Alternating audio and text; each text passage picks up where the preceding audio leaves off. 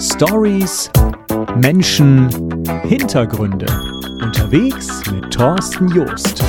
Wer kennt sie nicht? Die Stimmen aus den Hollywood-Blockbustern von Bruce Willis, von Tom Hanks, von Jennifer Aniston oder auch von Angelina Jolie. Die Stimmen, die kennt ja eigentlich wirklich fast jeder, zumindest jeder, der gerne Filme schaut. Kein Wunder, dass ganz viele davon träumen, als Synchronsprecher zu arbeiten. Es gibt aber auch Sprecher, die da gar nicht so begeistert davon sind. So wie mein Gast heute, Sprecher Sebastian Brittwitz. Und warum er so gar nicht wirklich die große Lust hat, als Synchronsprecher zu arbeiten, das erzählt er uns heute in Der Infotainer.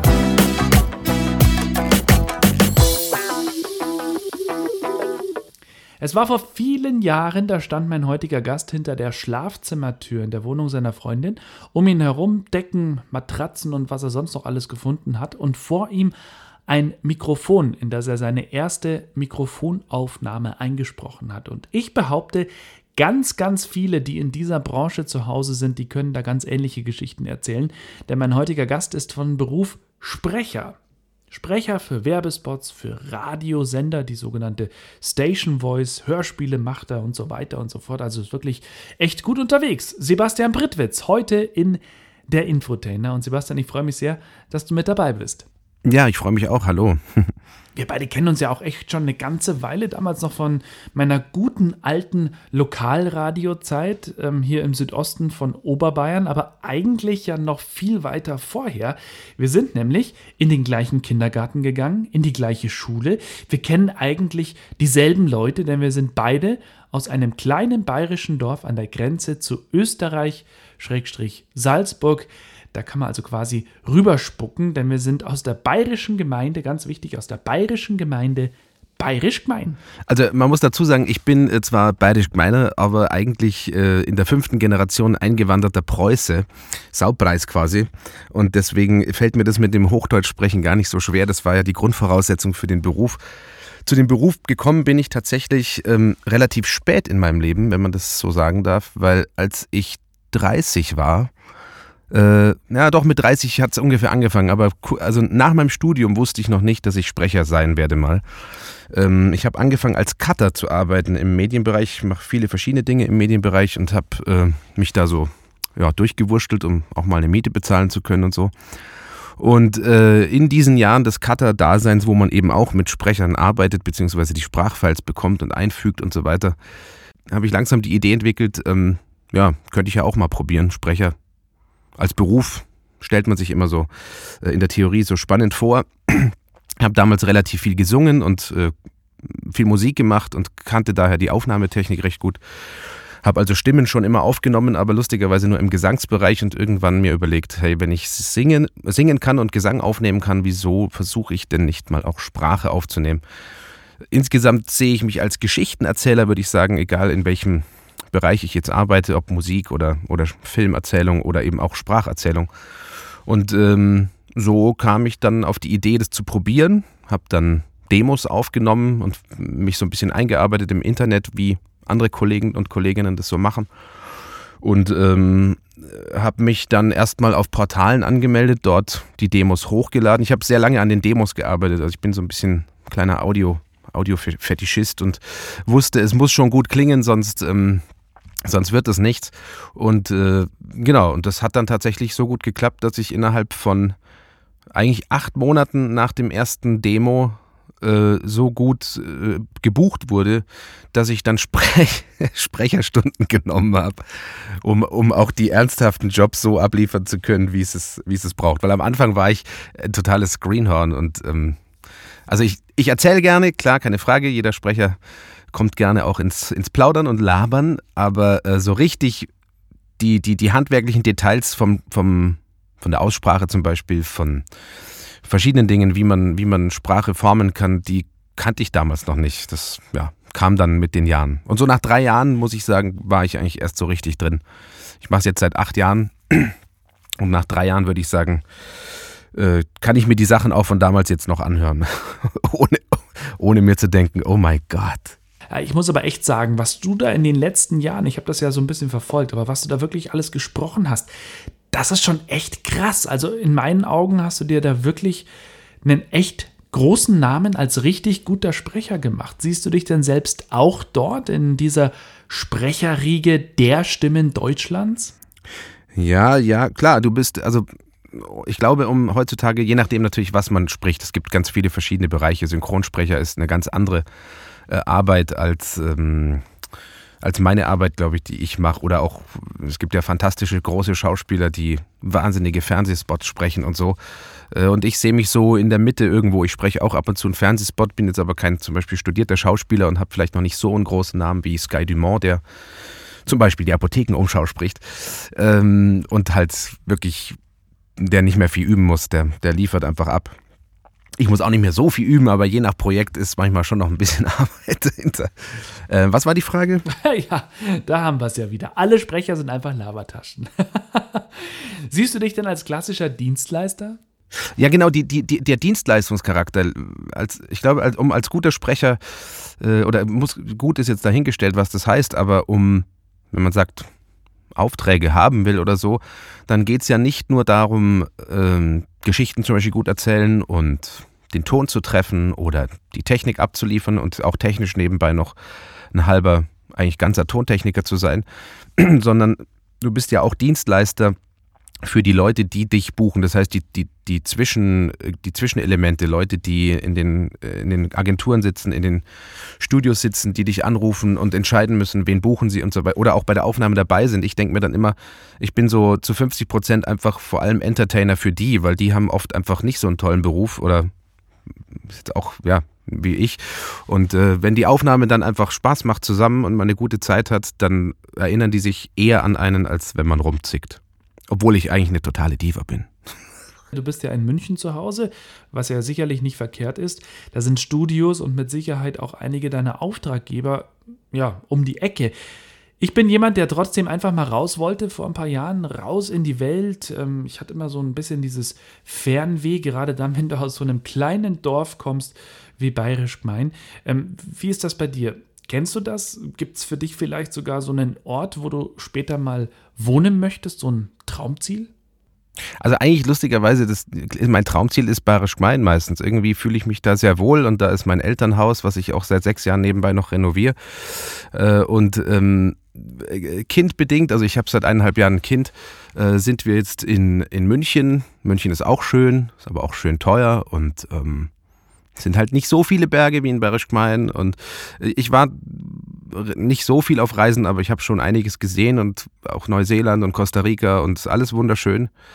Aber irgendwie das richtig krasse Fernweh habe ich selten, komischerweise.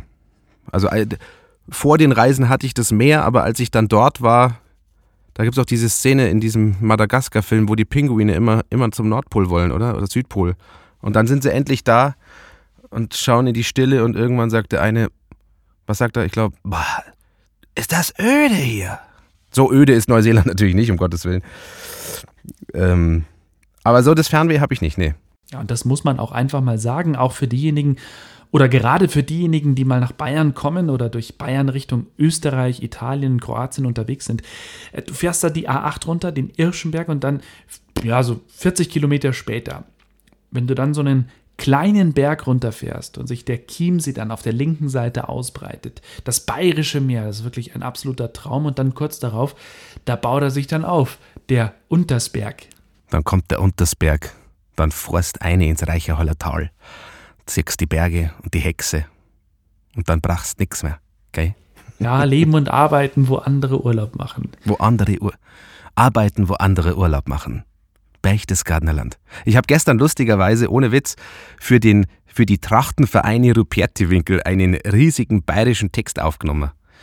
Obwohl ich das, ja, auf, auf komplett bayerisch, ja. Ich, also ich biete auch bayerisch an, obwohl ich es nur imitiere, aber ich behaupte, ich imitiere es stilecht, weil ich ja äh, es schon von Kindes Babybeinen an gehört habe. Ähm, Paulana hat mich auch schon gebucht. Manchmal wollen die ja nur so ein, so ein äh, so ein Vokalklang, der ins Münchnerische geht, der aber schon Hochdeutsch ist, dass, das, dass du es gerade so hörst, aber nicht so sicher bist, ist das ein Bayer oder nicht, aber dann schon. Sag mal, gibt es eigentlich in der Sprecherwelt so eine Peakzeit, also eine Zeit, wo sich die Aufträge häufen? ich kann mir vorstellen, Weihnachten ist bestimmt so eine Zeit, oder? Da wirst du ja mit Werbespots quasi zugeballert auf allen Kanälen. Aber ja, gibt sowas? Eine Hauptzeit oder verteilt sich das über das Jahr ganz gut? Also es, die Sprecharbeit ist lustigerweise sehr saisonabhängig, finde ich. Saison, saisonabhängig. Also zum, also ich, ja, ich habe in den vier Monaten des Jahresabschlusses äh, eigentlich die meiste Arbeit. Und dann gibt es, äh, also ja, zu Weihnachten hin, Jahresbudgets müssen ausgegeben werden, keine Ahnung. Da sind alle nochmal sehr geschäftig. Die klassischen, ich habe wirklich Jahre gebraucht, um zu verstehen, dass die Sommerferien äh, keiner anruft, weil da Sommerferien sind. Das hatte ich, ich habe immer gedacht, ich werde nicht mehr gebucht, keiner ruft an, bis ich äh, über drei, vier Jahre verstanden habe, dass es wirklich Rhythmen gibt. Also Pfingstferien, Sommerferien, diese ganzen Zeiten, da spürt man wirklich, äh, also da ruft einfach keiner an.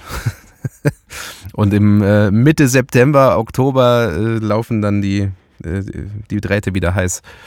Ja, bei der Fülle an Werbespots und Sprechern, die es ja mittlerweile in Deutschland gibt, da ist es auch, glaube ich, nicht immer einfach herauszustechen. Wie würdest du denn deine Stimme beschreiben? Also das ist jetzt eine sehr schwierige Frage, weil meine Mutter oder meine Oma oder meine Freundin erkennen mich manchmal gar nicht, wenn sie mich hören, weil mein Stimmklang wenn ich natürlich spreche, ganz anders ist als für bestimmte Formate. Und zum Beispiel jetzt bin ich sehr nah am Mikrofon, ja. Und wenn ich so spreche, klingt das ganz anders, als wenn ich jetzt einen Meter weg bin vom Mikrofon und versuche relativ natürlich zu sprechen. So kennt mich meine Oma oder meine Mama. Aber so kennt mich niemand. Also es ist ähm, mein Stimmklang. Wie beschreibe ich den? Die Mischung aus jung, frisch, gewitzt, pfiffig und äh, die Sache nicht so ernst nehmen, aber trotzdem auf Augenhöhe. So, so diese Mischung einfach. Ich glaube, dafür werde ich am meisten gebucht. Egal ob jetzt bei Erklärfilmen ist es eine andere Stimme, da ist es der lustige, fröhliche Freund von nebenan oder es ist der seriöse Dokusprecher, der was wahnsinnig spannend findet. Es kommt immer drauf an und da verändert sich der Klang ein bisschen oder da spiele ich ein bisschen mit dem Klang. Im Idealfall aber denkt man natürlich nicht über den Klang nach, sondern, sondern taucht in eine Rolle ein oder in eine Haltung oder in ein Gefühl und dann kommt der Klang von ganz alleine. Und dann gibt es ja noch die Sprecher, die einfach von Natur aus eine Hammerstimme haben. Wenn ich da zum Beispiel an die Synchronstimme von Bruce Willis denke, Manfred Lehmann. Aber die hat auch seinen Preis. Also der muss halt wahrscheinlich nur einmal irgendwie so einen Werbespot einsprechen und dann äh, kann er wieder drei Wochen, äh, drei Monate in die Karibik. Ich weiß es nicht, keine Ahnung, aber äh, wenn, du so eine, wenn du so eine Größe bist mit so einem Markenklang, dann ähm, hat das auch Vorteile, glaube ich. Und der ist nebenbei ja auch noch ein fantastischer Schauspieler und was der da im Synchron alles sprechen kann, das ist, da ziehe ich meinen Hut. Synchron ist wirklich sehr schwer. Äh, schon mal gemacht? Ich hatte das, ich hatte das mal gemacht. Bevor ich, lustigerweise, bevor ich richtig Sprecher wurde, habe ich über eine Freundin im Filmbereich, habe ich mir gedacht, mache ich mal mit. Da, am Anfang bist du in so, in so einer, wie nennt sich's? Ensemble, nee, es heißt Ensemble im Fach. Dann stehst du im Ensemble zu fünft oder so und dann machst du am Anfang halt die ganzen, was weiß ich, Partypublikum oder Notärzte und Krankenschwestern im Gang. Wir verlieren ihn, die verlieren ihn schneller und wo es halt so durcheinander geht. Und äh, dann als nächsten Step kommt dann irgendwie der Polizist von hinten links, der einmal Guten Morgen sagt und so. Dann kann man sich da so rantasten. Aber da habe ich, äh, da hatte ich natürlich gar keine Erfahrung und habe äh, dementsprechend, ähm, ich sag mal nicht abgelust, aber nicht die beste Performance, äh, nicht das Beste von mir gezeigt damals, um diesen Job weitermachen zu können. Ich glaube, ich kenne jetzt genug Leute in dem Bereich auch in München. Wenn ich es jetzt drauf anlegen würde, äh, könnte ich das wahrscheinlich schon zumindest wieder einsteigen. Weiß nicht, wie, wie es weiterginge, aber ich habe gemerkt, dass die Arbeitsweise dort ähm, mir gar nicht so gefällt. Es ist ja für viele doch, glaube ich, ein Traum, da zu arbeiten. Ich fand die Arbeitsatmosphäre dort sehr stressig. Du musst, äh, es ist teilweise sehr unpersönlich, das ändert sich wahrscheinlich, wenn man sich gut kennt, aber du hast eine Regisseurin, Regisseur, einen Tonmeister, eine äh, Cutterin im, im Studio mit dabei. Am Anfang im, im, Ensemble noch vier, fünf Kollegen, die teilweise manchmal auch neidisch sind oder nicht. Also die, die ganze Atmosphäre hat mir damals nicht so behagt. Ich habe mich da nicht so entspannen können, wie ich das äh, in, in meinem Bereich, wie ich arbeite, tun kann. Es hat sehr viel mit Schauspielerei zu tun. Ich bin kein gelernter Schauspieler. Jetzt mit den Jahren der, äh, meines Jobs, wo ich schon auch schauspielerische Elemente benutzen muss, würde ich es mir eher zutrauen. Aber um auf den Punkt zu kommen, synchron als Beruf reizt mich nicht. Ja, und ich glaube, wenn du Quereinsteiger bist und in der Szene niemanden kennst, beziehungsweise nicht bekannt bist, dann, dann ist es auch echt super schwer. Huh? Viele sind ja auch schon Kinder äh, von Sprechern und wenn du da als Kind reinwächst, weil äh, man kann es nicht wirklich lernen, glaube ich. Viele fragen dann immer, wo kann ich das denn lernen? Puh, also es gibt jetzt schon so private Schulen oder Workshops, wo man das wahrscheinlich anschnuppern kann. Ich glaube, Deutsche Pop macht das auch, aber deswegen heißt es noch lange nicht, dass man erstens gut ist und zweitens gebucht wird. Also ist, wenn du es als Kind lernst, kommst du rein. Ja, aber bei allem Vitamin B und äh, Papa-Sprecher, Mama-Sprecher, ich finde ja schon so eine Sprecherausbildung, das Handwerk, das man benötigt, das, das muss doch eigentlich sein. Ja, aber ich glaube, es kommt tatsächlich auf die, äh, auf den Film an, äh, was du wo sprichst. Also auch im, im Synchron kannst du ja einen zahnlückerten Piraten sprechen, der betrunken ist und dann wäre es nicht von Vorteil, wenn du alles sauber aussprichst. Ähm, es ist immer, eigentlich, glaube ich, hat Sprechen, egal ob im Synchron oder wo auch immer, immer mit der, mit der Rolle zu tun. Dadurch ist man eben doch ein Schauspieler. Wenn du wenn du immer zu jemandem sprichst als jemand, als egal wer, also auch als auch als Radiosprecher, äh, Werbesprecher, als äh, egal, wenn ich jetzt einen Fernsehspot spreche, zum Beispiel letztens für Abtei Liquid Magnesium, ja, ich bin jetzt nicht so der Supersportler, aber da muss ich halt jemanden sprechen, der regelmäßig joggen geht und, und sich deswegen, weil sein Muskelaufbau wichtig ist, dieses Zeug irgendwie rein reinschüttet. Und äh, das muss man ja dann glauben. Das heißt, in dem Moment äh, bin ich dann einfach jemand, der auf dem Marathon trainiert und äh, das wahnsinnig ernst nimmt. Zum Beispiel. Ist zwar jetzt in einem kleinen Bereich auf 30 Sekunden und nicht auf 90 Minuten, aber das Prinzip, glaube ich, ist immer dasselbe. Dass man sich sehr klar ist, aus welcher Haltung und Figur heraus man wem was erzählt, weil dann geht die Erzählung immer nach außen zu jemandem, der zuhören kann. Bei vielen Anfängern oder nicht ganz so trainierten Kollegen, Kolleginnen hört man manchmal, dass sie zu sehr damit beschäftigt sind, sich selbst zuzuhören oder schön sprechen zu wollen. Und dadurch bleibt der Sound vom Sprechen und die Botschaft vor allem immer äh, hinter Mikrofon kleben. Die kommt dann nicht bei den Boxen raus so richtig. Und gute Leute, und deswegen sind die Synchronsprecher fast alle sehr gute Schauspieler, äh, haben, haben viel Bühnenerfahrung wo du zwar eine ganz andere Spreche hast, aber sie wissen, wie dieses Gefühl ist, jemanden zu erreich erreichen zu wollen. Und das ist eine der wichtigsten Eigenschaften, glaube ich, als Sprecher oder Sprecherin, dass man, dass man weiß, wo man hinspricht und zu wem. Dass man sich, zum Beispiel, ich stelle mir sehr oft vor, hier, wenn ich, obwohl ich hier im totalen Kabuff sitze, ist es ein Unterschied, ob ich äh, mir vorstelle, ich stehe in der Hamburger Philharmonie und spreche zu 5000 Leuten oder ob vor mir ganz nah am Ohr äh, meine Freundin steht und ich ihr ganz zärtlich was ins Ohr flüster. Das sind schon zwei verschiedene Situationen, die mir helfen, dass es unterschiedlich nach außen klingt. Ja, das, das heißt aber schon, man muss üben, üben, üben, um sich auch einfach nicht mehr auf seine Aussprache konzentrieren zu müssen. Genau. Das ist Training. Das ist wie Muskeltraining. Also äh, ich bin da auch manchmal etwas mundfaul, nenne ich es, äh, weil man es doch, ja, man, man, muss bestimmte Muskelpartien, Zungen, äh, die Zunge, den Kehlkopf, die Backen, alles, was, äh, was als Werkzeug quasi Handwerk äh, dazugehört, muss äh, fit sein. Keine Frage. Ja, dazu eignen sich diverse Übungen und ein ganz besonderer Tipp, vielleicht auch für alle, die auch mit dem Gedanken spielen, Sprecher zu werden oder generell an ihrer Aussprache was ändern wollen. Der kleine Hai. Das ist ein Buch, über Jahrzehnte eigentlich das Handwerksbuch für Sänger und Sprecher schlechthin, zumal man damit auch ganz individuell an seinen Schwächen arbeiten kann. Also wenn jemand einen Zungenschlag hat, also wenn jemand lispelt, der kleine Hai, der hilft. Also ist echt, echt super. Kennst du ja auch, oder? Ja, ja, ja. Und jeder hat ja eine andere Physiognomie, einen anderen Aufbau. Manche haben eine leicht kürzere Zunge, es, wie die Zähne stehen, das ganz die, viele Kleinigkeiten haben Einfluss darauf, dass jeder einzelne seine eigenen Themen hat, die er trainieren kann. Aber ich glaube, unterm Strich sind genauso Sachen wie der kleine Hai, dieses Übungsbuch oder so, äh, am Anfang gerade von Vorteil. Aber ich würde es nicht zu, zu militant sehen. Also äh, es ist, ich würde es trainieren, dass man es kennt, dass man es weiß und dass man damit spielen kann und dass man die, die Grundregeln kennt, wie beim Autofahren. Nach 20 Jahren Autofahren muss ich beim Vorfahrtsschild auch nicht mehr nachdenken oder bei rechts vor links, meistens. Ja, ist echt schön zu hören, mit welcher Leidenschaft du deinen Beruf ausübst. Hast äh, du eigentlich mit diesem Job als Sprecher auch deinen Traumberuf gefunden? Ja, ja. Ich glaube, der hat mich irgendwie gefunden, weil ich, ich hatte ihn ja nie im Kopf. ein Traumberuf wäre ja, glaube ich, dass du als Kind, als Kind wollte ich Feuerwehrmann werden. Unter anderem. Ich war sogar bei der Feuerwehr. Äh, das, das, war dann irgendwie nicht mehr so toll und bin ich dann noch wieder raus. Aber davor, da dachte ich mir immer, wenn ich die Feuerwehr irgendwo gesehen habe oder gehört habe, wow, das will ich auch mal machen. Verstehe schon. Ja, aber als Kind stellt man sich das so vor. Traumberuf wäre es halt, wenn man sich äh, ganz lange, glaube ich, drauf vorbereitet, alles dafür tut, äh, wirklich sein Leben dafür gibt. Und äh, ich bin halt irgendwie so manchmal tatsächlich ein Glückskind, dass ich, wie gesagt, mit 29 die Idee habe und dass äh, aus der Not heraus so eine Idee geboren wird und die in diesem Fall halt irgendwie geklappt hat. Deswegen glaube ich, hat der Beruf eher mich gefunden.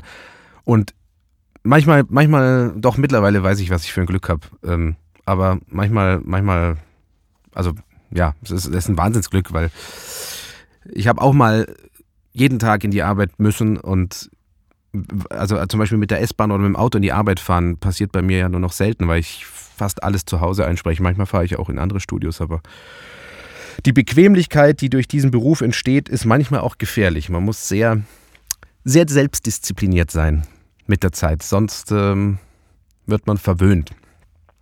Und da habe ich das Glück, eine wunderbare Frau zu haben und ein wunderbares Kind. Und ähm, genau, das äh, hält mich am Boden und gibt mir vielleicht genau die, die Erdung, die es dann braucht, damit man nicht ähm, völlig wahnsinnig wird. wow, tolles Schlusswort. Großartig. Vielen Dank, Sebastian. Schön, dass du heute mit dabei warst. Es war mir echt eine ganz, ganz große Freude. Sehr gerne. Ich habe mich sehr gefreut, dass ich dabei sein durfte und ähm, wünsche euch allen Zuhörern und auch dir, lieber Thorsten, alles Gute.